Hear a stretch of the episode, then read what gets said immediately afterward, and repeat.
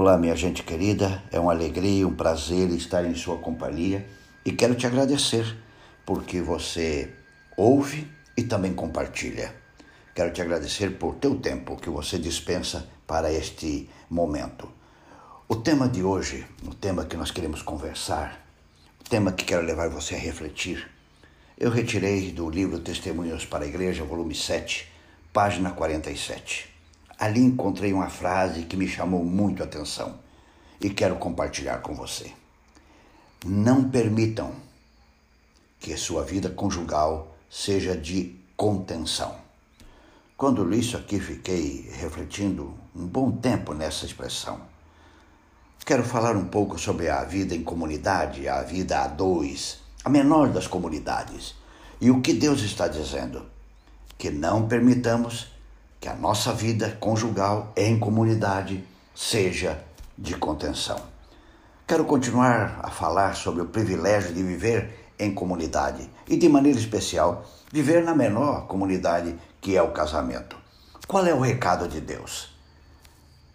Que na sua vida de casado ou na sua vida de casado não pode haver contenção. Mas o que significa viver uma vida de contenção? Nesta mesma página, encontrei uh, a resposta que a própria autora dá. O que, que ela quer dizer com contenção? Que Deus estava revelando a ela que muitos casais estavam vivendo em contenção. Então ela explica logo em seguida o que, que ela queria dizer com contenção. Ela diz assim: Sejam bondosos nas palavras, delicados no trato, renunciando aos próprios desejos não permitam qualquer aspereza na voz. Tragam para a vida conjugal a fragrância da semelhança de Cristo. Há casais, talvez você conheça, que vivem uma vida de contenção. E a vida em comunidade cada dia se torna mais sem graça, mais sem brilho. Meu amigo, minha amiga, não economize elogios ao seu esposo por alguma atividade que ele fez fora ou dentro de casa. Não economize elogios e agradecimento à sua esposa por qualquer coisa que foi feito dentro ou fora de casa. O apelo de Deus é simples. Não viva em contenção de boas palavras. Seja generoso, generosa com suas palavras de incentivo e de motivação aos membros dessa menor comunidade. Aos que vivem em contenção de carinho, de toque um no outro, de afago, de abraços, de beijos. Não ponha limites para o carinho no seu companheiro ou na sua companheira.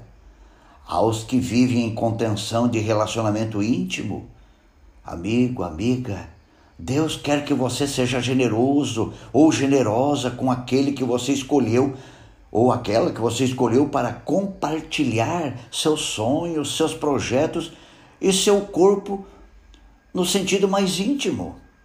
Há casais, provavelmente você que está me ouvindo conheça, que não tem mais a preocupação com a vida íntima. E o casamento cada dia se torna um fardo pesado e cansativo de suportar. A proposta de Deus para você é que não viva no casamento uma vida marcada pela contenção, mas viva uma vida marcada pela generosidade pelo compartilhar, pelo dividir e assim desenvolver uma comunidade feliz, duradoura e longeva. Meu querido amigo, meu querido companheiro de caminhada cristã, em nome de Jesus, com muita humildade, quero fazer um desafio para você. Não viva uma vida de contenção com seu esposo ou esposa, mas viva sim uma vida de generosidade plena com aquele, com aquela que você escolheu para formar a menor das comunidades, que é o casamento.